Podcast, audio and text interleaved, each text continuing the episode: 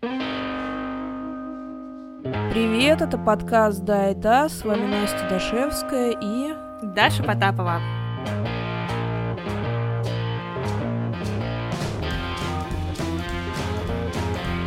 Сегодня разгоняем про Икеа. Не про историю возникновения корпорации, а больше про забавные маркетинговые приколдесы, про приход магазина в Россию и ее уход, который мы наблюдаем буквально в режиме реального времени.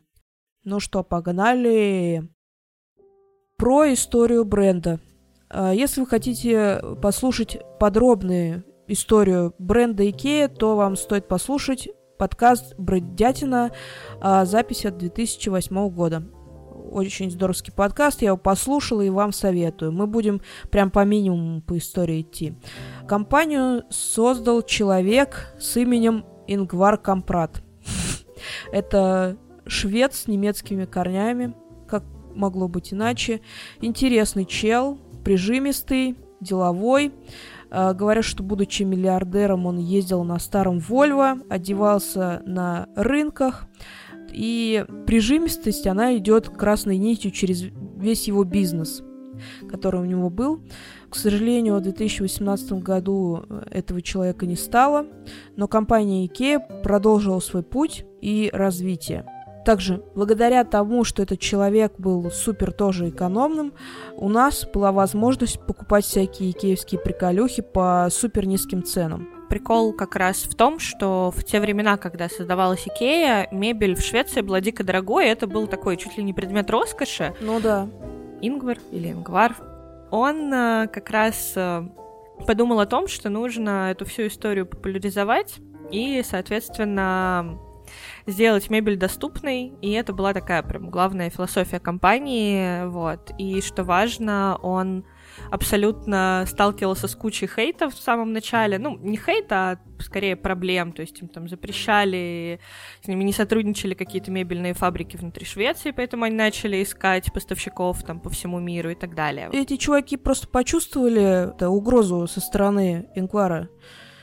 Поэтому это не хотели с ним сотрудничать. А, кстати, он начинал-то сначала не с мебели вообще. Он Первая самая, по-моему, его продажа это были спички. Он купил большой объем спичек и продал, по-моему, своим школьным друзьям, что ли, и ходил по домам, короче, э, продавал эти спички, стучит в дверь, такой, йоу, привет, у меня тут выгодное предложение, продаю спички. Вот они вот столько стоят, а я могу их дешевле продать. Первый бизнес у него был такой. Потом, по-моему, продавал всякие констовары, ручки. Была продажа осуществлена через информационные буклеты, которые по почте рассылались людям. И при помощи вот этой почтовой информационной бюллетни э, он продавал чулки, потом мебель начал продавать. И, собственно, зарождалась Икея через вот этот опыт его продовольческий он его складывал, копил и потом решил реализовать. Это в... сначала был не мебельный магазин. Или был мебельный магазин, не помню.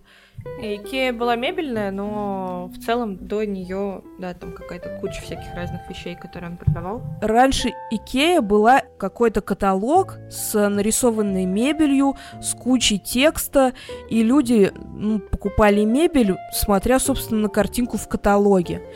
А потом, в какой-то момент, не скажу, в каком году это было, он решил, что надо снять помещение и попробовать вот выставку этой мебели провести, чтобы люди могли там потрогать, пощупать, посмотреть, и потом, собственно, они заказывали мебель у него. И как бы он снял какое-то стрёмное помещение там с человеком, с которым тоже бизнес этот делал. И он еще такую фишку сделал. Каждый, кто придет, получит булочку с корицей и кофе. Э, в день, когда это все должно было случиться, они расставили там мебель, все было нормально.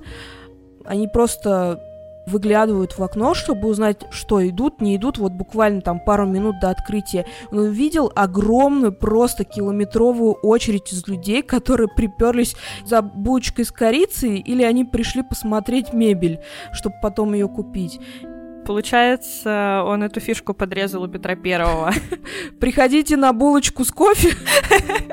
Я когда кунсткамеру открывали, и вот эту вот экспозицию с уродцами, туда никто не хотел ходить, и Петр Первый э, велел каждому пришедшему наливать 50 грамм и давать пирожок с капустой. Вообще, Ингвар, он очень часто смотрел, как работают более крутые компании, и подрезал по чуть-чуть там, не у одной все слизывал, а по чуть-чуть он присматривал, вот какие считает он такие удачные моменты, какие удачные там подходы к каким-то вещам. Он их подрезал, и это все компилировал, компилировал, и за счет того, что он постоянно какие-то вещи пытался улучшить, у него, собственно, получилась вот такая неповторимая компания которую мы имеем, да, которую мы, собственно, наблюдали и где мы покупали какие-то вещи. Но случился февраль, 24 число, и там в течение буквально даже недели, по-моему, не прошло, было объявлено, что Икея сваливает из России, и... А когда, собственно, Икея-то пришла в Россию? Пришла это в начале 2000-х, но задолго до этого Ингвар приезжал, по-моему, в конце 80-х он приехал в Россию, в Москву, чтобы поговорить и обсудить возможности взаимодействия там с производителями. Там же фишка Икеи в том, что всякие штуки, где вот есть магазин в какой стране, там и в этой стране какие-то разворачиваются производства каких-то вещей. И, собственно, он такой, ну, надо в ближайшее время в России открывать магазин, супер, мы договорились с мебельными фабриками, что они будут нам какие-то штуки делать. А потом случились 90-е, Ингвар молодец, что не полез в этот говномес, иначе его бы по миру пустили наши 90-е. Он, короче, решил не суваться, пока время такое не очень спокойное. Дождался окончания всей этой катавасии. И в 2000-х открылся первый магазин Икея в Москве. Огромное количество людей приперлось на открытие. И Ингвар Компрат каждому пришедшему в магазин пожал руку. Там, по-моему, более 30 тысяч человек, короче, пришло на открытие для России. В принципе, в то время главным развлечением людей, у которых денег не так много, это ходить по магазинам. И услышав о том, что магазин открывается какой-то невероятный Икеи, там еще на слуху э, был такой, что кто-то ездил в Европу, смотрел вот на этот магазин, встречался как-то с этой Икеей, рассказывали там о том, какой это клевый магаз. И благодаря клевой рекламе, благодаря тому, что Икея была на слуху у людей, которые ездили за границу или жили там, благодаря привезенным каталогам из-за границы на открытие Икеи вот приперлось просто миллион народу. Не помню, обещали им булочку с кофе или не обещали. Ну, короче, за бесплатно все пришли походу. Кстати, фан-факт, в целом до момента открытия магазинов э, проводятся всякие э, маркетинговые исследования рынка, mm-hmm. и спрашивали у кучи потребителей, типа, как они относятся к э, мебели из Икеи, и все россияне такие, типа, фу, говно, нам это не надо но при этом просто с момента открытия и до момента закрытия буквально, мне кажется, Икеи не пустовали больше никогда. Фу, Икея, это, по-моему, говорят люди, которые обожают эту рыжую мебель с лаком. Ну, это странно. Тогда, наверное, ну да, не очень как-то все это представлялось, типа, ну да, там европейская мебель, европейские товары для дома, что может быть интересно. А вот на самом деле очень интересная штука к нам пришла в Россию. Так не, в 2000-х же еще, когда был культ вот этих вот дорогих, богатых, красивых ремонтов. Цыганская барокко. Цыганская барокко сгинула вместе с жирными двухтысячными, и Икея принесла моду на скандинавский стиль, на минимализм. В этом магазине можно купить крутую, недорогую мебель на ближайшие 5-10 лет. Учитывая, что не все были богатые, не все могли себе позволить цыганское барокко. Сейчас-то все богатые. Да. Со временем денег стало меньше, а мебель все-таки надо было покупать какую-то хорошую. И вот соотношение цена-качество Икеи была идеально. мои родители покупали там в каком-то странном месте мебель, там был один какой-то большой мебельный на весь Тольятти, где-то там на Южном шоссе, то я помню, как мы приходили в это темное странное место, там стояли в одном углу только столы, в другом углу только диваны, я каждый раз буду говорить, что рыжая мебель, потому что мне кажется, только коричневый был в почете у мебели делов. И мне не нравилось все, что я видела. Мне хотелось какую-то светлую, лаконичную мебель. Я уже, видимо, будучи маленькой, уже понимала, что Икея это круто, а мебельные э, ульяновско-дерьмовые мебеля.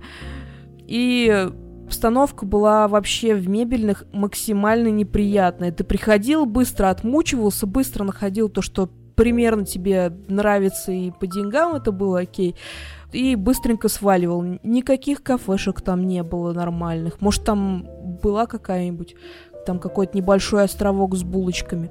И ты все время как шел по этому мебельному, к тебе постоянно цеплялись продавцы и говорили, посмотрите, у нас вот здесь вот это вот новая коллекция. А по сути вся мебель, которая была выставлена, она практически вся повторялась. Вот там было много-много каких-то от каких-то заводов, отделов, и она вся была вот идентичная. Я не понимаю просто, зачем она под одной крышей все было одинаковое вот это вот собрано.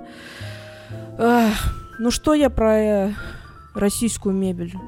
Из этого всего э, как будто бы вытекает э, мой пламенный спич про маркетинг, потому что, по сути, Икея, правда, создала новый формат э, посещения мебельных магазинов. Да. Это абсолютно уникальный опыт, потому что вот то, что ты рассказываешь, господи, я вспоминаю, храни тебя Господь, мебельный магазин «Планета» в 18-м квартале в Тольятти, напротив 18-го. Да, да, да, да, да. Ты до него, во-первых, не можешь доехать сначала нормально, во-вторых, ты ходишь по нему, это трехэтажный какой-то безумный торговый центр, где только мебель, ты от одного уродливого дивана фланируешь к другому, просто мечтаешь о том, чтобы где-то уже уже поесть, потому что ты прошел 15 одинаковых отделов, а тебя еще 35 ждет.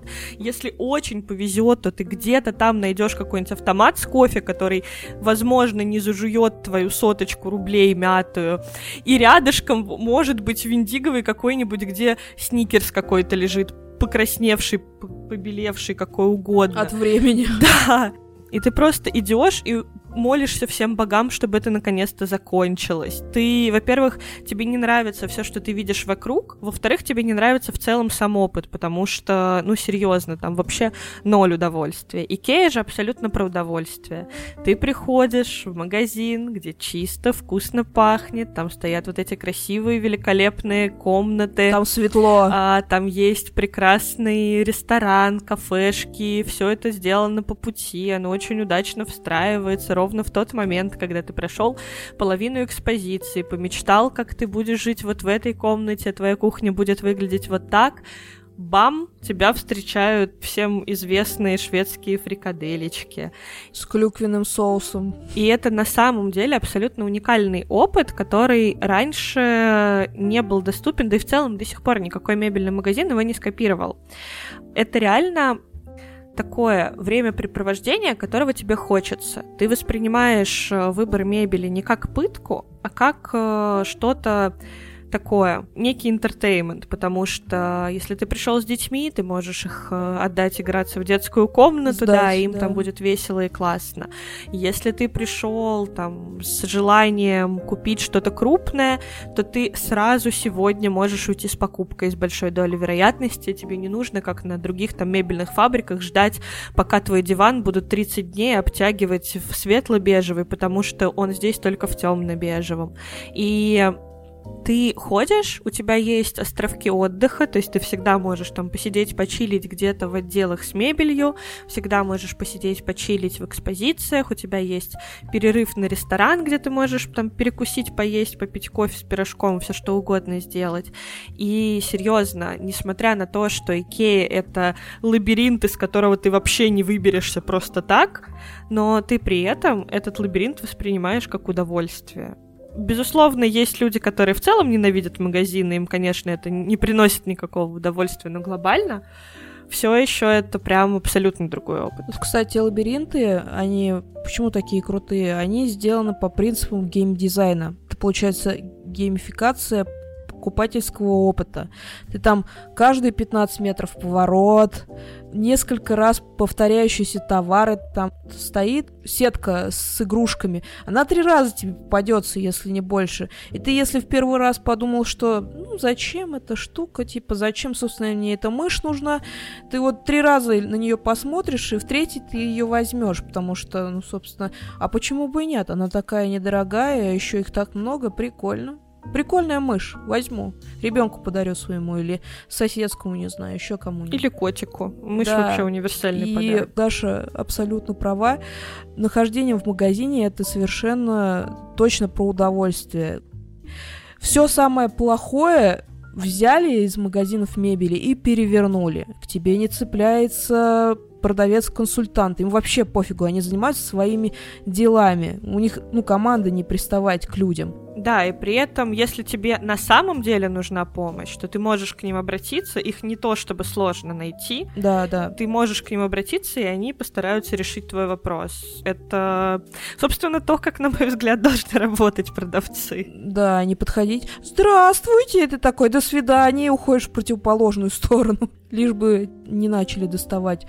Ты можешь все, что угодно практически делать в этих комнатах, которые мебелированные, там угорать с друзьями, не знаю, обнимать акул, расставлять их в неприличных позах, и тебе никто ничто не скажет, потому что, ну, собственно, ты свободен вместе и можешь делать все, что угодно, ну, в рамках приличного.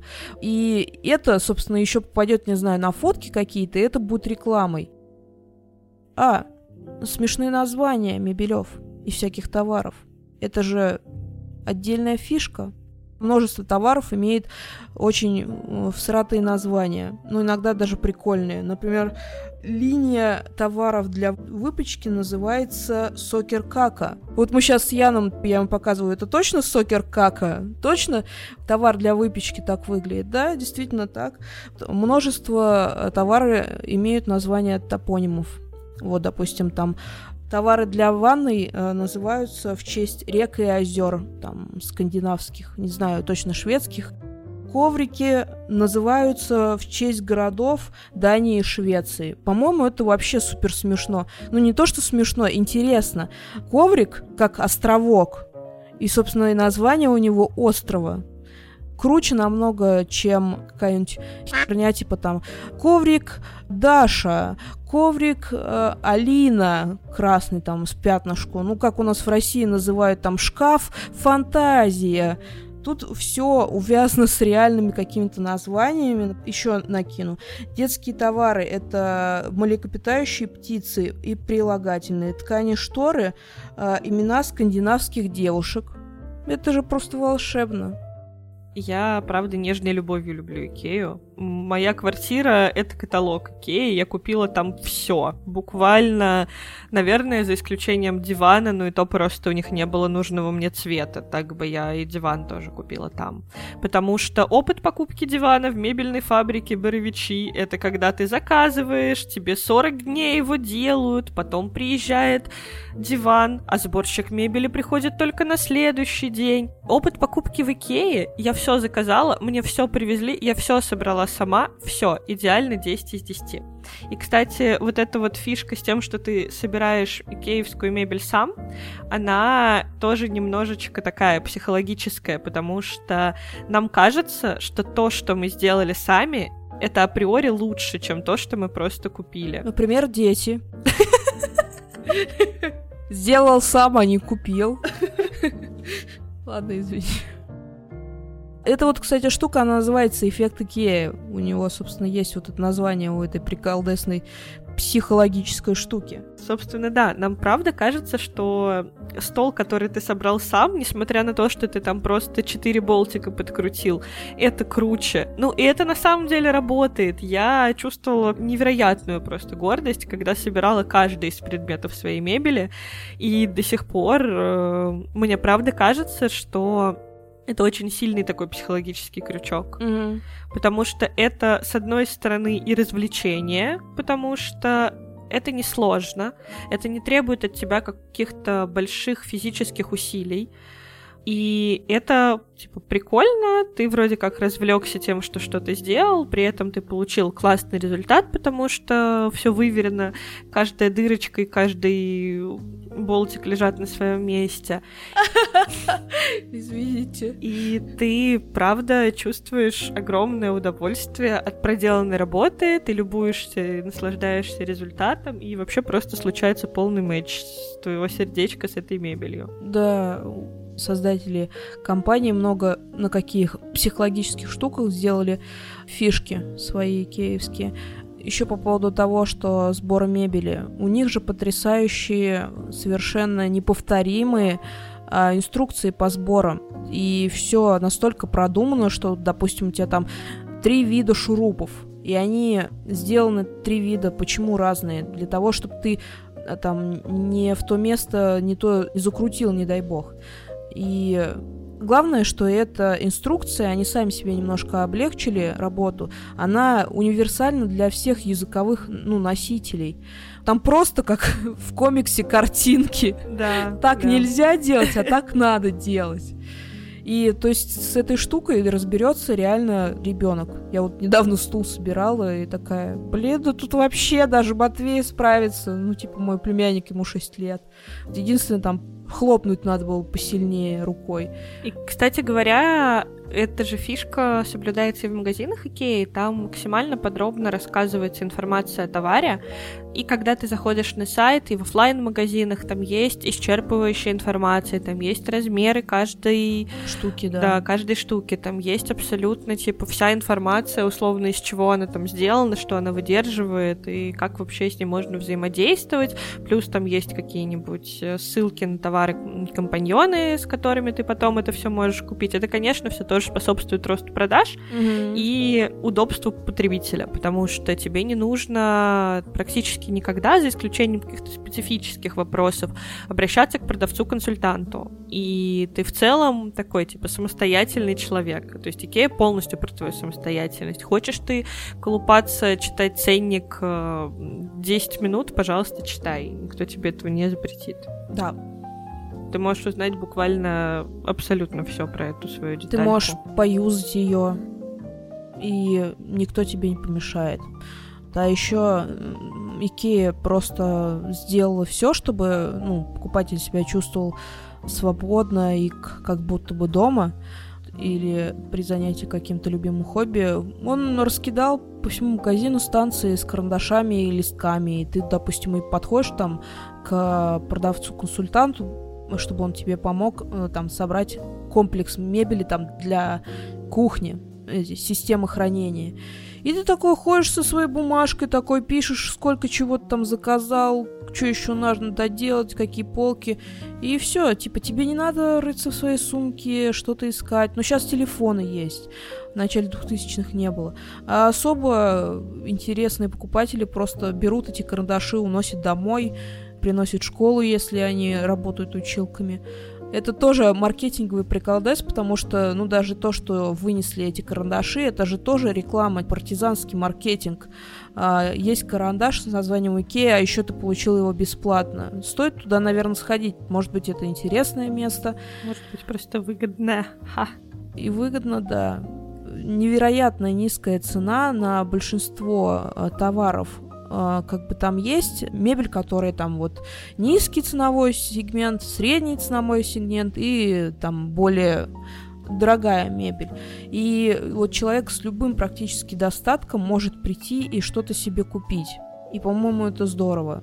И богатые, и бедные идут в Икею. Тогда, на самом деле, вот эта вот история про цену, это тоже одна из частей, ну, такого маркетинга и устойчивого Мгм. позиционирования, наверное, Икеи, потому что в целом все начинается от цены. То есть цену высчитывают там отдел, наверное, можно сказать, что там не маркетинга, но отдел, в общем, который занимается созданием новых вещей. Высчитывается цена, исходя из того, сколько среднестатистический там, швед или в целом человек может потратить на эту вещь. То есть, э, и вот эта вот цена является потолком, и уже после этого отдел, который там занимается комплектацией и созданием новых предметов, ищет, каким образом сделать это за столько. То есть сначала первичная табуретка за 500, а потом уже ее производство. И вот эта позиция позволяет сохранять, правда, низкие цены на большинство товаров. Ну, то есть в любом случае в Икее есть такие товары-крючочки, за которыми туда идут, которые точно дешевле, чем у конкурентов во много раз, э, и которые точно ты знаешь, что там ты можешь быть уверен в том, что они нормально выглядят, и какое-то время более-менее долгое тебе прослужат. Даже если недолго, это вроде бы не жалко, потому что, ну что там, эта табуретка стоила 200 рублей. И вот это вот сохранение цены на всех этапах, оно позволяет компании внутри поразвиваться, искать какие-то новые варианты решения этой проблемы и так далее. Что забавно, Икея еще и тот магазин, где с течением времени цены снижались. На многие товары, это правда довольно старая информация, но я думаю, что она не теряет своей актуальности, но исследовались цены по каталогам там, с 94 до 2010, по-моему, года, и снижались стоимости на многие там популярные товары, потому что в этом политика Икеи делать свою мебель максимально доступной большему количеству людей. В целом владелец Икеи говорил о том, что он считает, что круче гораздо продать 600 дешевых табуреток, чем 60 дорогих. Поэтому, собственно, вот эти вот низкие цены, правда, сохраняются на максимально возможное количество позиций. Безусловно, это не значит, что все в Икее должно стоить очень дешево, потому что есть мебель, из там, материалов разного качества, и, соответственно, там для людей, у которых есть разные потребности. Просто я видела довольно много обвинений Икеи в том, что, типа, вот, они позиционируются как дешевый магазин, а я вот прихожу, а там вот дорого. Странно ожидать, что все в магазине будет совсем там дешевым, потому что это в таком случае не будет закрывать потребности тех людей, у которых чуть больше денег, чем у вас. Вот. Икея, конечно, не про люкс-сегмент, не про премиальность, а просто существует для того, чтобы люди там, условно среднего класса разного достатка могли себе позволить стильную и не сильно дорогую мебель. Почему Икея крутая? Потому что у нее клевая цена, которая со временем иногда снижается или чуть-чуть поднимается в зависимости от э, политической и государственной ситуации на данный момент потому что создателю э, этого бизнеса было не пофиг, и он к каждой мелочи креативно подходил и продуманно. Складывается такое ощущение, когда ты изучаешь э, историю компании и там какие-то штуки, что реально как бы человеку было не супер важно там заработать быстренько миллиарды и сдриснуть куда-нибудь на остров, жить там. Ему был интерес сам процесс вот этого развития бизнеса, не такого, как у всех. И э, это не просто магазин, это реально поп-культурный феномен это невероятные акции, которые там обсуждаются и там регистрируются в интернете, там смотрят ролики какие-то, типа, йоу, смотрите, там акулы в странных позах, можно над этим посмеяться, вот. Это, собственно, знаменитые фрикадельки, пончики, хот-доги, которые ты там на выходе из магазина можешь ну, купить, и это реально супер недорогая еда, ты перекусываешь, и ты доволен, ты не супер выжатый выходишь из магазина, а хоть с какой-то, но там победой, даже если это будет маленький хот-дог, если ты ничего из мебели не купил.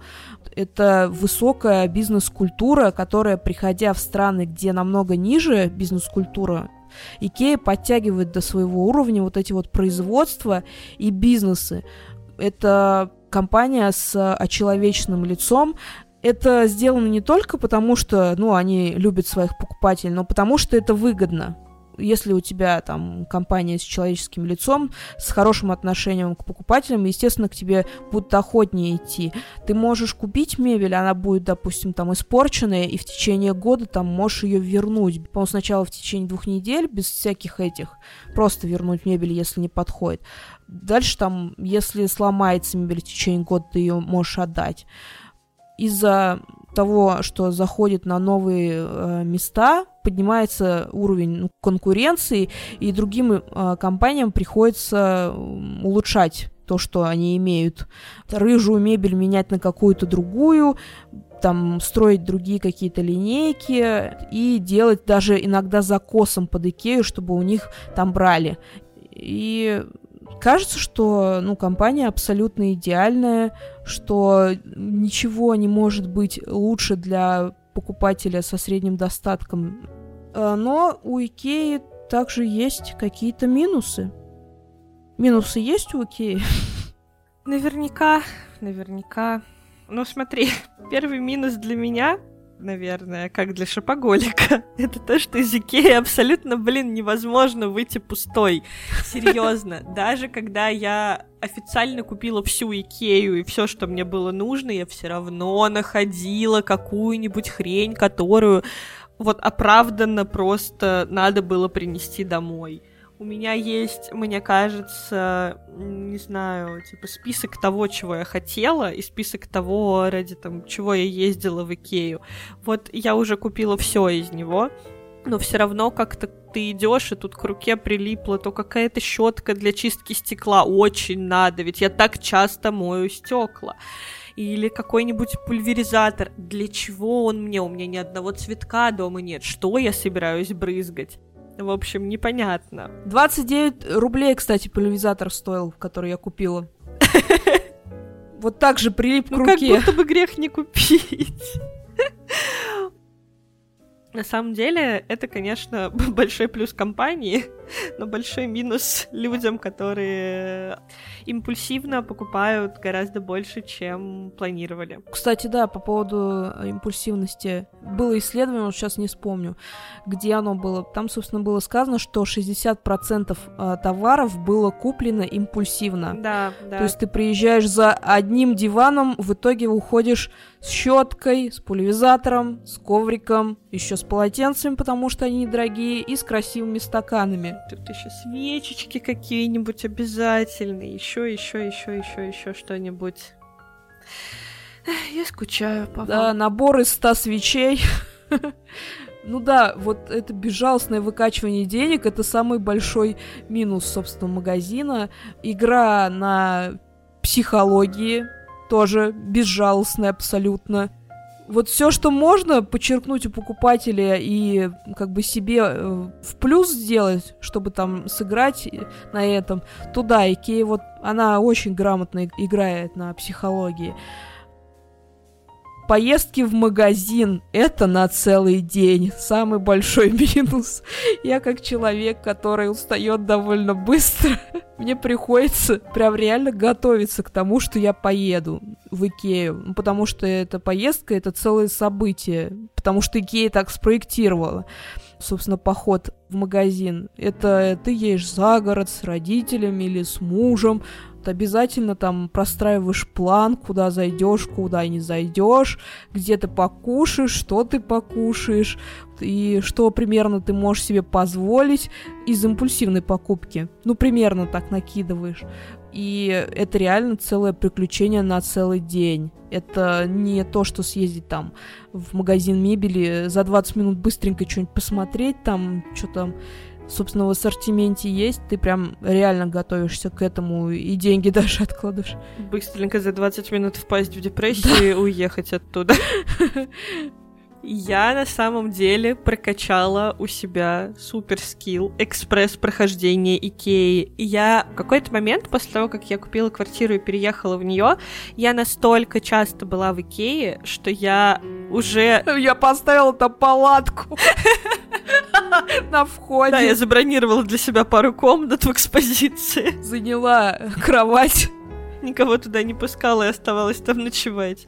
Не, на самом деле, я прокачала умение экспресс-прохода Икеи. Я буквально знала, где повернуть, из какой комнаты в какую можно попасть, типа, по быстрому проходу.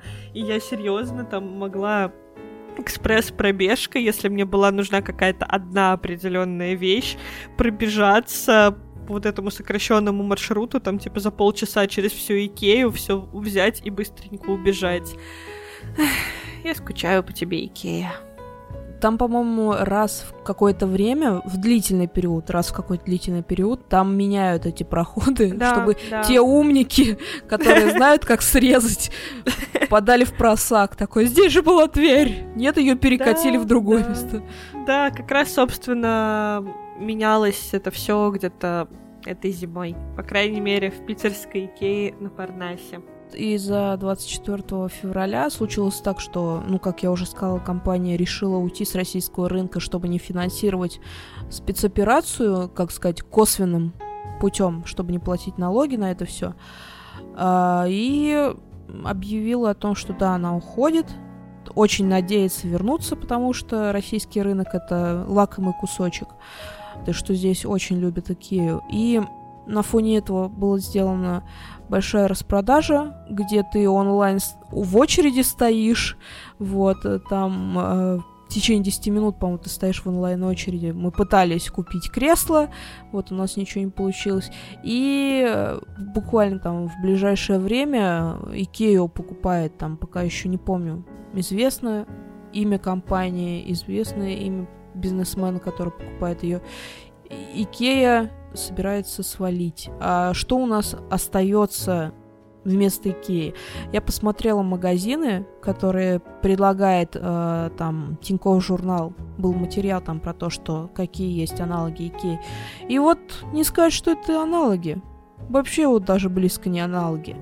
Столплит магазин. Ого-го, Вуди, Моби. Там, конечно, интересная, вдохновленная Икеей мебель, и товары для дома.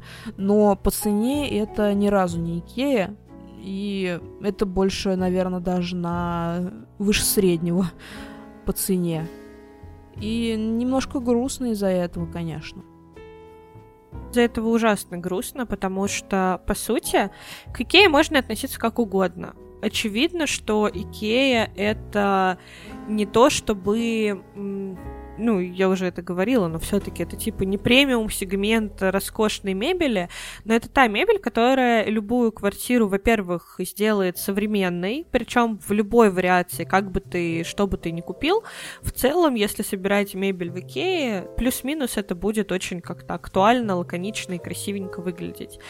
И при этом это типа то, что реально доступно, потому что если сравнивать по каким-то позициям, то, правда, очень трудно найти аналоги по цене очень многому, что есть в Икее.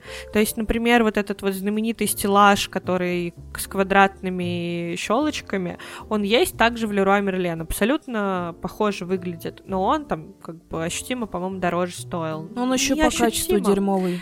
Да, и при этом действительно отличается качеством. Там может быть даже не то, чтобы какая-то колоссальная разница в цене, но она все-таки есть.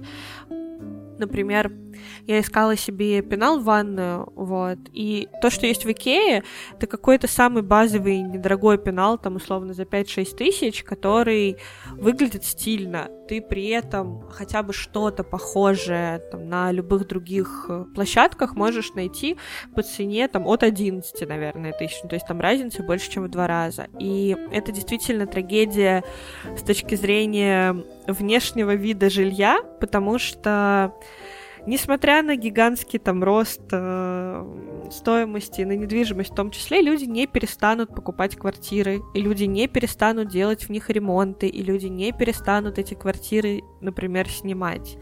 Но ты обречен теперь за там те же или большие деньги покупать что-то менее симпатичное гораздо, либо что-то прям, ну, такое очень сомнительного качества. Те вещи, в которых тебе потом жить долгое время. И это на самом деле очень грустно.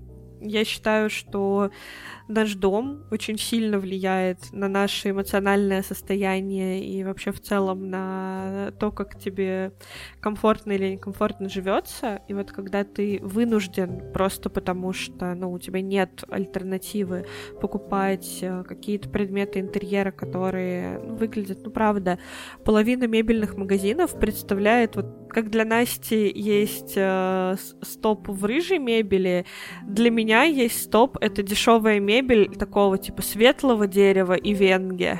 О, господи. Вот это просто must-have всех магазинов недорогой мебели э, с какими-то такими силуэтами странными. Причем, может быть, оно и могло выглядеть нормально, но вот эти два цвета дерева, ты просто... Для меня это клеймо, типа, вот, дешевая мебель. Мгм. И мне правда грустно от ухода Икеи, потому что я реально считаю, вот, в общем, когда я смотрю там квартиры, например, смотрела на съем, есть примерно одинаковые бюджеты у людей, и люди, которые, типа, в Икее покупали мебель, смотришь на эту квартиру и думаешь, блин, она хорошенькая, такая приятная. И есть люди, которые закупились в каком-нибудь магазине, не знаю, много мебели, и ты такой, «Э, зачем? Это же точно стоило дороже. Зачем? Подытожу, уход Икеи с российского рынка это что? Нам опять придется ходить по стрёмным мебельным. Не только нам, но и другим людям. Покупательский опыт будет менее позитивным. Мебельные компании так комплексно, как Икея, скорее всего, не смогут создать что-то похожее по вот этому позитивному покупательскому опыту. Навряд ли они будут делать мебелированные комнаты, кафетерии прикольные, этими сарделями. Скорее всего, мебельные будут также стоять в стрёмных помещениях дешевых и э, там друг за другом стоять эти диваны и э, стеллажи. Мы немножко теряем вот в этом. Минусуем покупательский опыт. Из-за отсутствия конкуренции, а, скорее всего, будет, ну вот опять же, это к тому же будет снижаться культура продаж. Это то же самое низкобюджетная мебель, скорее всего, будет хуже, как сказала Даша. И отсутствие конкурента в виде Икеи очень сильно скажется на мебели. Мебель будет дороже, хуёвее. И, по сути, я сказала то же самое, коротко, что сказала Даша. Ладно, хрен с ним. Мы, мы не рассказали о самом важном, и я почему-то оставила это напоследок. Наш опыт взаимодействия с этой штукой. Даша, где ты услышала об Икее, кто тебе рассказал, и как ты первый раз туда вообще сходила?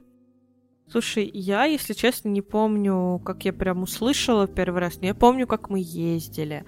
А, с учетом того, что в Тольятти Икеи нет, она есть в ближайшей Самаре, ну, на самом деле, до нее там час езды, и в целом это не кажется сейчас уже каким-то далеким расстоянием, но тогда это было прям целое приключение. И ты приезжаешь туда и попадаешь в какую-то такую волшебную сказку на самом деле, потому что Икея продает на самом деле не мебель, Икея продает образ жизни. И образ интерьера идеального, в который ты себя встраиваешь. И вот ты приезжаешь туда, а я там студентка, которая живет с родителями, у нас не то чтобы какой-то современный минималистичный ремонт дома, а такой в целом, не знаю, базовый ремонт 2010-х годов, вот так назову.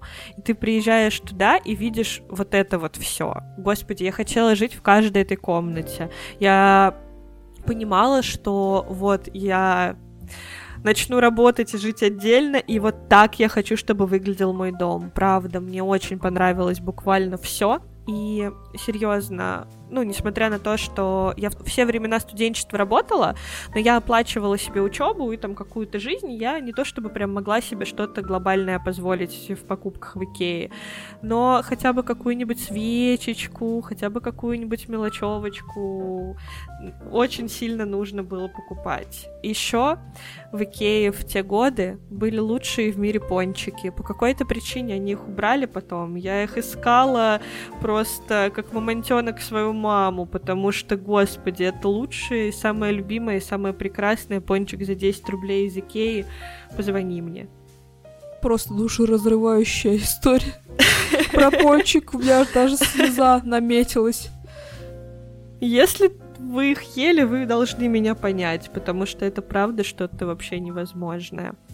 И для меня тогда Икея прям реально стала, ну, неким объектом желания. Это в целом то, чем они хотели быть. То есть ты реально благодаря вот этим экспозициям в начале встраиваешься абсолютно вот в эту вот э, атмосферу того, что так можно. Ты, тебе хочется покупать, и хочется, чтобы твой дом выглядел так. Тебе хочется купить, там, не знаю, все вот эти вот аксессуары и мелочевки, которых у тебя, скорее всего, сильно меньше дома. Ну, там, каких-то, не знаю, тарелочки, подставочки, прихваточки, полотенчики и так далее. А господи, мы, по-моему, еще приехали первый раз в эту предновогоднюю mm-hmm. пору, когда там еще вот эти вот новогодние рождественские украшения, печеньки, гирлянды, вот это вот все, вот это вот все, ну это просто для меня, в общем, прям бальзамом на душу было все это. Вот, а у тебя? Я впервые услышала о Икее, ну вот осознанно, в седьмом или восьмом классе мои однокурсники, ага, мои одноклассники поехали в Петербург, и одним из пунктов посещения какого-то клевого места это была Икея. Моя учительница и ее подруга, другая учительница, они вообще обожали Икею. И вот э, там, по-моему, 10 семиклашек пошли в Икею, а, они там жрали эти дешманские хот-доги, наливали себе эту бесконечную пепси-колу, фанту, что там, я не знаю, короче, вот покупаешь стаканчик, это вот одна из первых штук была в России, когда ты берешь стакан, покупаешь, и много-много лимонада пьешь или там даже уже в бутылку себе заливаешь, чтобы с ним уйти. И вот эти бесплатные карандаши, короче, они привезли. И вот я спрашиваю, типа, как там мои одноклассники съездили? Они такие, блин, мы были в Икее, там все так дешево. И вообще там круто. Мы кардашей натырили, вот напились этой э, штуки, там вот мы валялись на кроватях, короче, бесились, было так здорово. И у меня сложился такой невероятно интенсивный образ вот этого вот Икеи, что это какое-то классное место, это как Эльдорадо. И Эльдорадо, в смысле, не магазин, объект Эльдорадо. И там первый раз, по-моему, я поехала в Икею, когда мне было, по-моему, 19 или 20 лет. Вот Ян купил квартиру, мой муж, и надо было ее обставлять. Квартира была вообще пустая, вот мы поехали туда. И это, блин, такой кайф был. Это европейский вайб, который ни в одном магазине нет, комплексный такой, где вот все по уму сделано. И ты просто идешь и кайфуешь, у тебя глаз наслаждается тем, что ты видишь что-то красивое, и типа много людей там. И ты от этого даже не то, что там сильно устаешь, это тоже как бы играет на твою картинку, ну, чтобы она там как-то интенсивно все это переживалось мы с Яном там, с его мамой накупили мебели, нам ее привезли, Ян ее собирал. И вот покупка в Икее, она, как знаешь, какая-то инициация вот была, вот что ты взрослый, ты смог себе позволить купить да. одеяло, не знаю, стул из Икеи, это еще тогда был Икея, это качественно и недорого, сейчас не знаю, как к этому относится.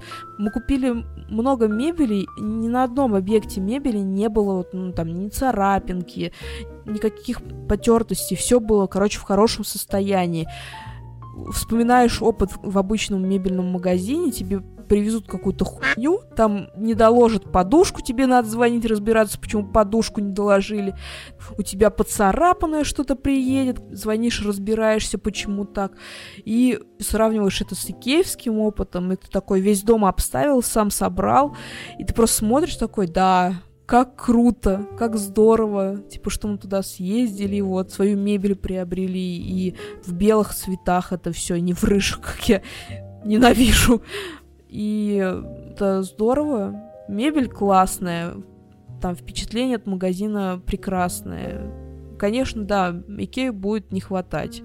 И еще долго я, наверное, скорее всего, не буду заходить в мебельный, который у нас там рядом с домом. В этом много мебель, которые там... Ну, короче, такие у меня впечатления были. Да, для меня еще Икея стала атрибутом такого моего переезда в другой город. Я когда переехала в Питер, я сняла свою там первую квартиру, и вот э, первое, что я сделала, это поехала в Икею, чтобы там докупить какие-то мелочи, там всякие подушки, одеяла, кое-что из посуды. И это просто такое ну, это какое-то бесконечное чувство кайфа, потому что вроде бы Блин, ладно, пора признаться, ты взрослый человек, тебе реально доставляет удовольствие покупка какой-нибудь посуды. Все, мы на том этапе возраста. Но... Когда можно признаться в этом, да, не краснеть. Да, да, мне 29 исполнилось, мне не стыдно сказать, что я радуюсь от покупки сковородочки по акции. И реально мне было так классно, потому что вот я там принесла уют. И это на самом деле еще очень классно работает на то, что ты вроде бы покупаешь какие-то мелкие штучки абсолютно там недорогие, какую-нибудь вазочку за 100 рублей, свечку за 70, но это же все создает в доме уют, и ты из какой-то абсолютно пустой, чужой, безликой съемной квартиры делаешь что-то свое, которая там, под тебя уже как-то кастомизируется, и все вот эти вот мелочи, они сильно-сильно добавляют уюта. Ну и, как я уже говорила, у меня после того, как я купила квартиру, вообще в целом не стояло выбора, потому что у меня не то, чтобы было много денег, чтобы покупать где-то какую-то прям дофига мебель, квартира была абсолютно пустая, мне нужно было ровно все. Я переехала с одним стулом. который мне на работе выдали для того, чтобы я на нем работала. И как бы кроме стула у меня не было ничего. Стул, кот и два чемодана. Приданное в виде стула. Да, да. И мне нужно было покупать вообще все, буквально все. И я все, кроме дивана, покупала в Икее. И это было тоже такое прям про, про продумывание там того, что нужно положить и как это сделать. Кстати, у Икеи в тот момент, когда я переезжала, была э, некая акция, типа, для тех, у кого новоселье, тех, кто недавно приобрел квартиру, там можно было получить скидку ну, в общем, это, по сути, скидка типа 5000 рублей при чеке в 50, то есть 10%, помимо того, что у них там и так было всякое разное. И вот я на эти 50 набирала, и такая, типа, мне нужно вот там стол, кухню, не знаю, духовку. В общем, я покупала прям все по максимуму, что мне было нужно.